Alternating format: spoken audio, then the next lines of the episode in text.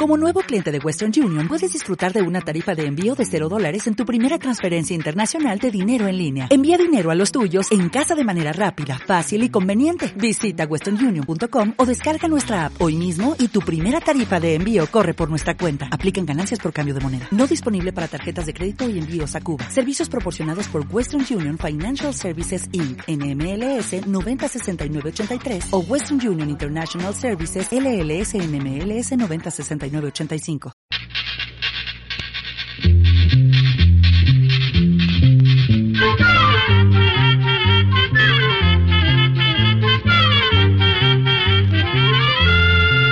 Llegó para todo, llegó la escuela, llegó la escuela, llegó por radio.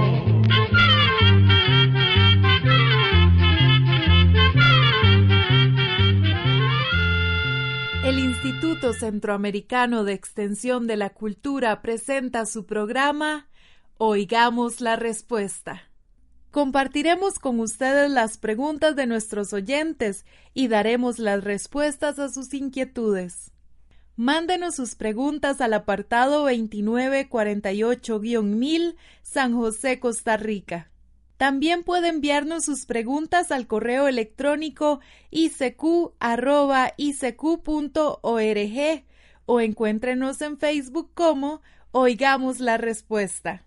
O llámenos por teléfono, código de área 506, número 2225-5338 o 2225-5438.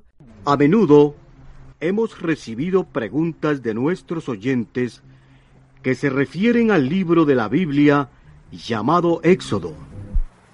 En ese libro se cuenta la liberación del pueblo judío de su esclavitud en Egipto.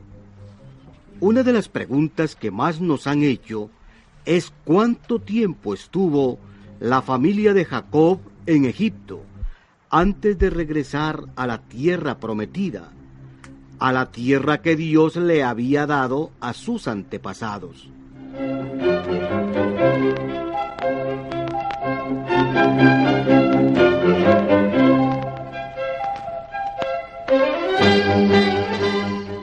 La Biblia dice que desde el tiempo en que Jacob o Israel llegó con su familia a Egipto, hasta el tiempo en que los israelitas volvieron a salir de Egipto, pasaron 400 años. Pero muchas veces los números y los años que se ponen en la Biblia son simbólicos, es decir, que tienen algo así como un significado muy especial, o dan a entender algo un poco distinto. Por eso, los años de que habla la Biblia no se deben contar como los contamos hoy día. Así las cosas, algunos piensan que los israelitas realmente estuvieron en Egipto como 150 años. En cambio, otros piensan que tal vez estuvieron unos 350 años.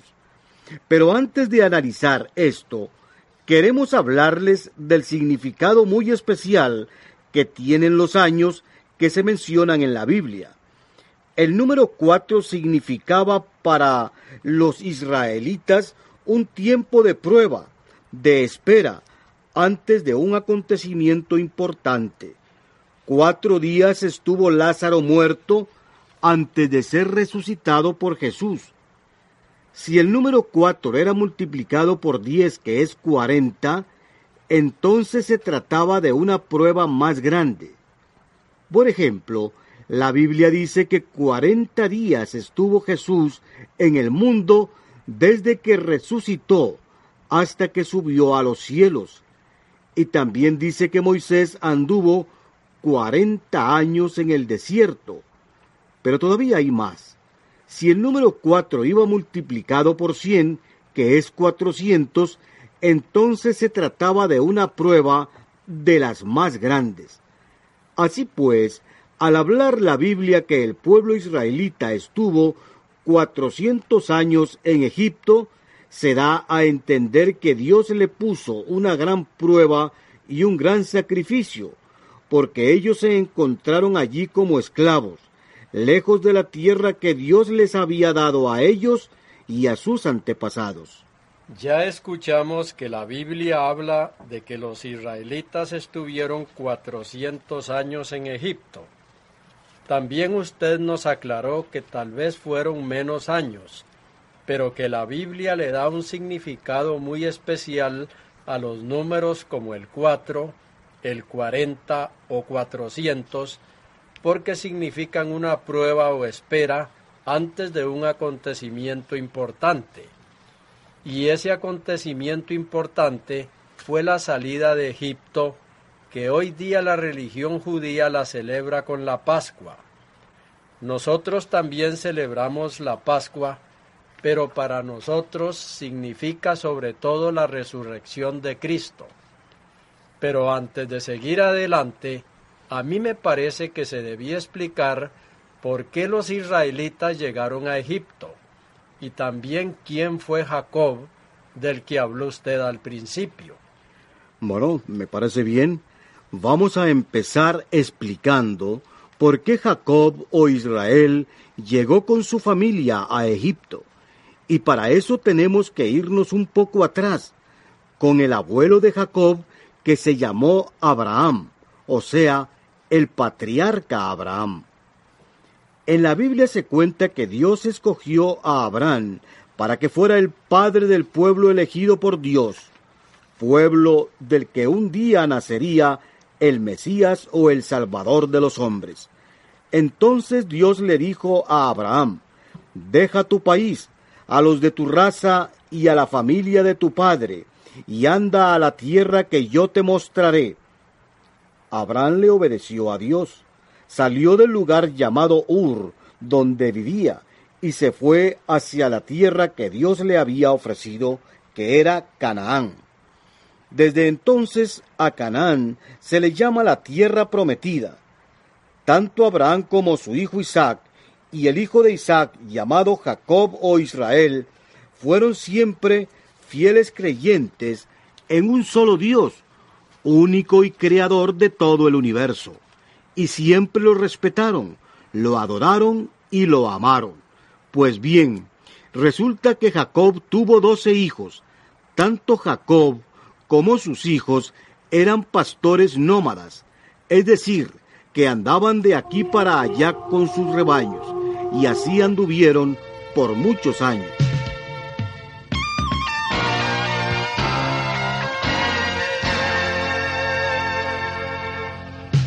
Soy peregrino que de paso estoy aquí.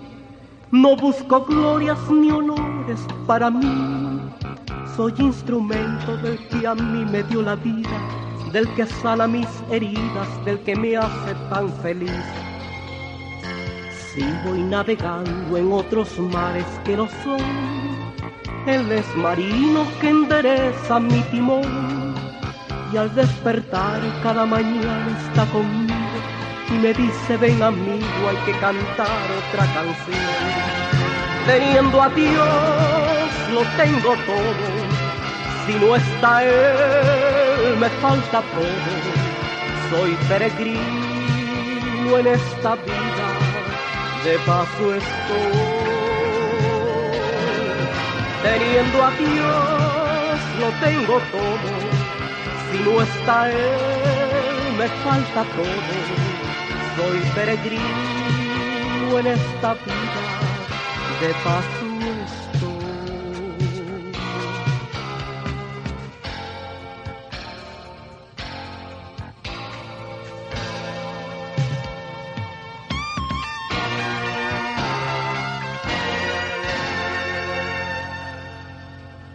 Si voy navegando en otros mares que no son él es marino que endereza mi timón y al despertar cada mañana está conmigo y me dice ven amigo hay que cantar otra canción. Teniendo a Dios lo tengo todo, si no está Él me falta todo. Soy peregrino en esta vida de paso estoy. Teniendo a Dios lo tengo todo, si no está Él me falta todo. Soy peregrino en esta vida, de paso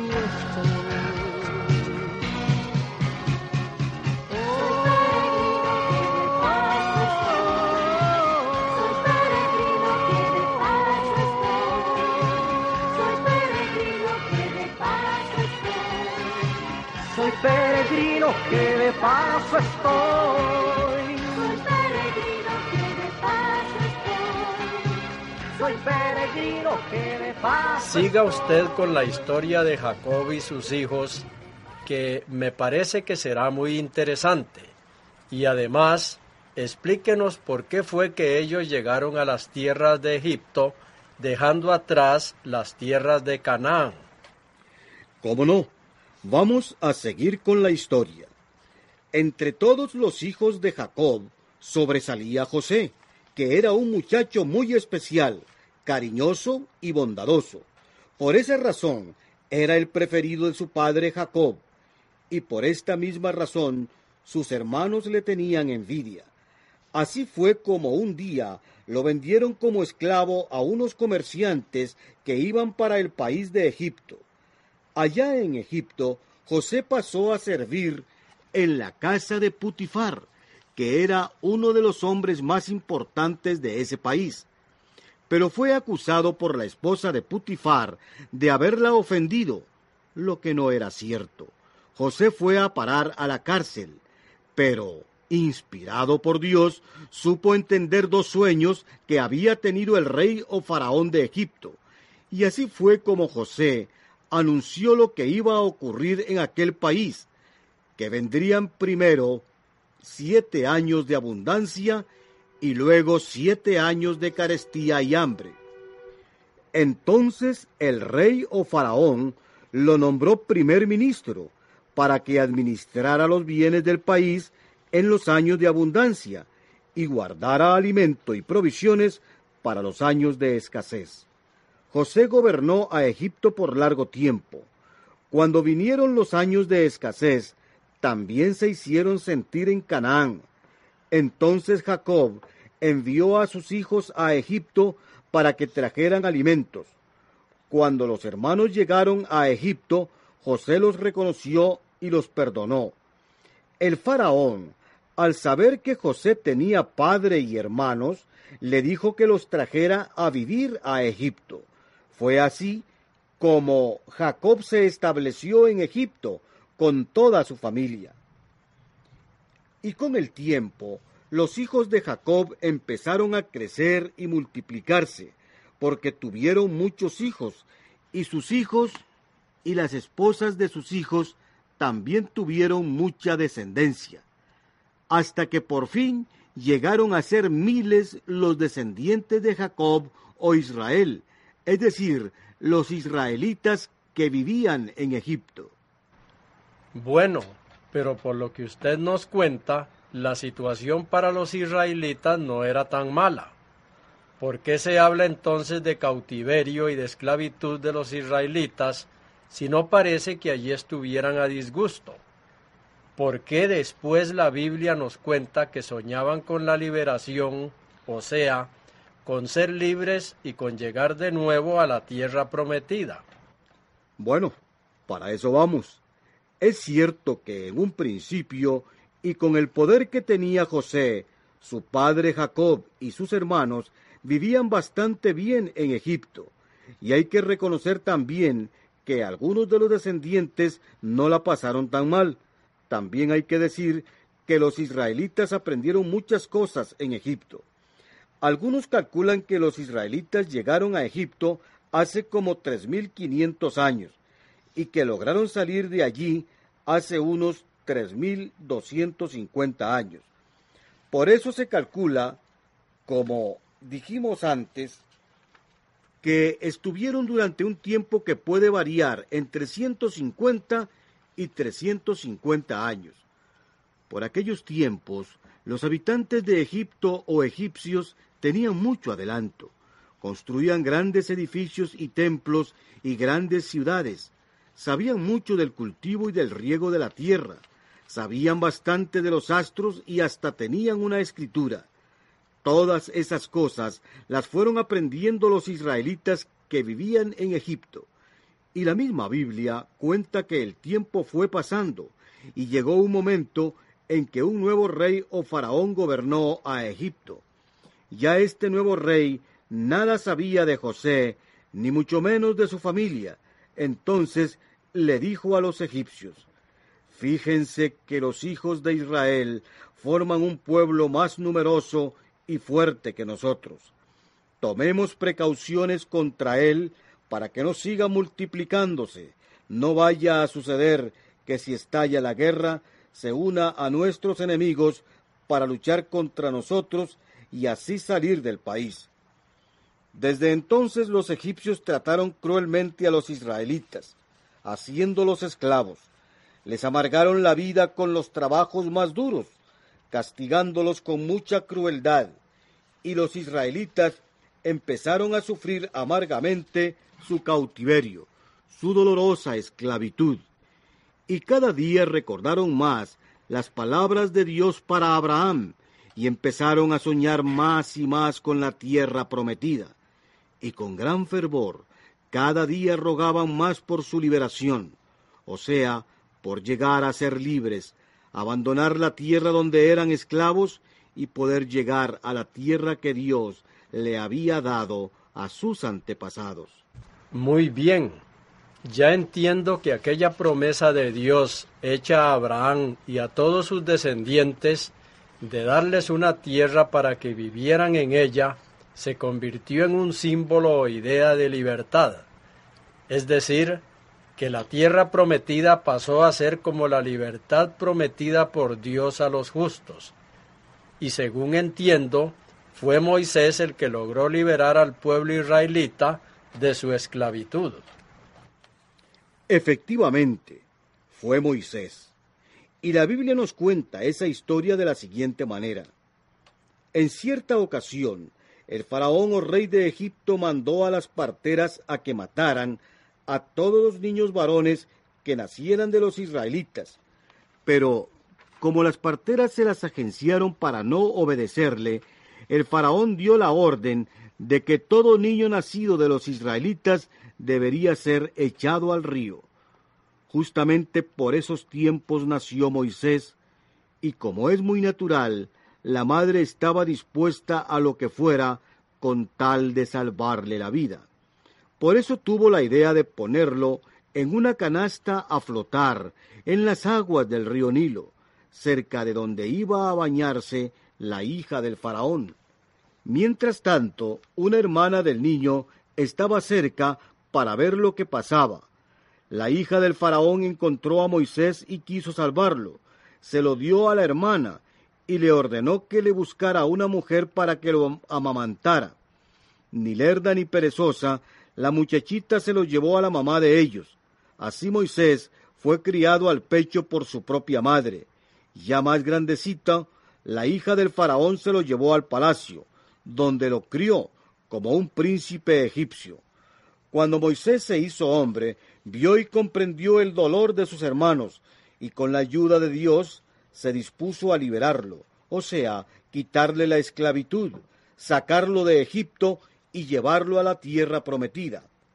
Para eso pasó muchos apuros y problemas, y tuvo que contar con el poder de Dios para hacer prodigios que convencieran al faraón de dejar en libertad a su pueblo. El faraón se negó muchas veces hasta que en un momento dado no tuvo más que ceder ante el poder de Dios. Entonces dio la orden de dejar partir a los israelitas bajo el mando de Moisés. Según entiendo, los israelitas partieron de Egipto para la Pascua, y por esa razón ellos celebran la Pascua con gran fervor. Claro que sí. Los israelitas salieron de Egipto para la Pascua del año 1250 antes del nacimiento de Cristo. En ese tiempo, los egipcios y muchos otros pueblos celebraban con una gran fiesta la llegada de la primavera.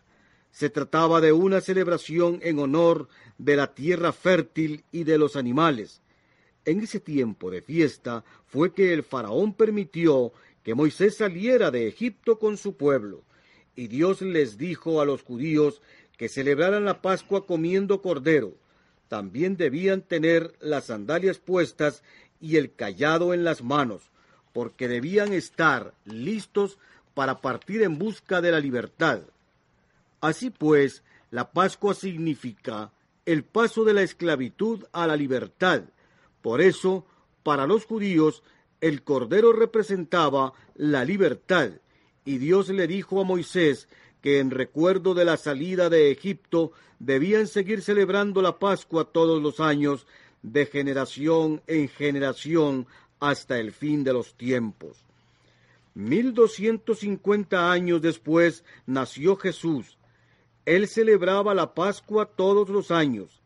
La última la celebró justamente el día en que lo tomaron preso. Así comenzaba un tiempo nuevo, y Jesús mismo iba a ser el Cordero de Pascua que liberaría a todos los seres humanos de los pecados y les daría la salvación. Por eso decimos, Cordero de Dios que quita los pecados del mundo. Cordero de Dios, Hijo del Padre. Que quitas los pecados del mundo, ten piedad de nosotros.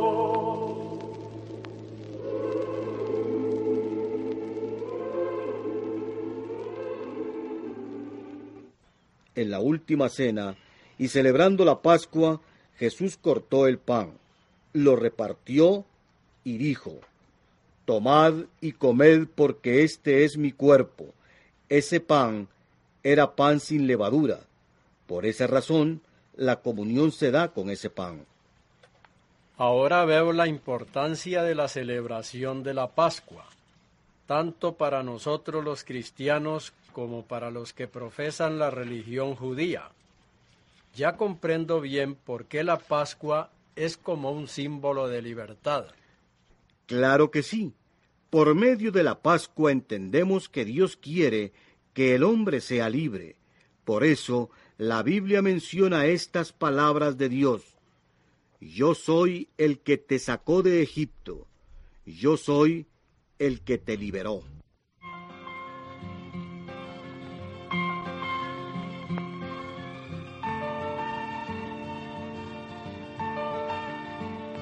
Creo en ti, sin pegarme ni ponerte exclamación. Como en el buen humor, creo en ti. Como creo que la unión abre la puerta. Creo y soy para el mar y del mar. Creo en ti, creo en ti y tu ausencia pasa a ser mi eternidad. Tu silencio, mi paz, tu recuerdo, mi motor, y a pesar de todo creo en ti. Creo en ti, y tu ausencia pasa a ser mi eternidad. Tu silencio, mi paz, tu recuerdo, mi motor y a pesar de todo creo en ti.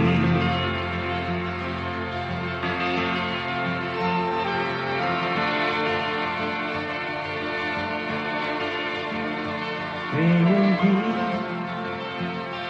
como el águila en sus alas al volar, como en la libertad creo y sé que en mi mundo cabe todo en un bolsillo. Amado y por siempre hazme que crea en ti. Creo en ti, como el sol que cree en cada amanecer, como en mi evolución como el hielo en el balón, creo en ti, estrella creo en ti.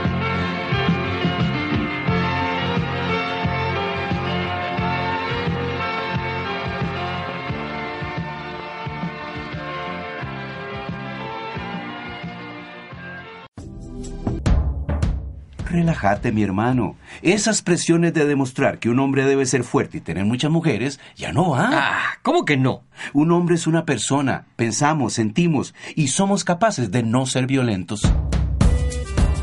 Te invitamos a ser parte del cambio y a trabajar por una masculinidad respetuosa de los derechos humanos. Una producción de Fundación Justicia y Género y esta emisora. Y así llegamos al final del programa del día de hoy. Los esperamos mañana en este su programa Oigamos la Respuesta. Mándenos sus preguntas al apartado 2948-1000 San José, Costa Rica. También puede enviarnos sus preguntas al correo electrónico icq.org o encuéntrenos en Facebook como Oigamos la Respuesta o llámenos por teléfono, código de área 506, número 2225-5338 o 2225-5438. Recuerde que comprender lo comprensible es un derecho humano.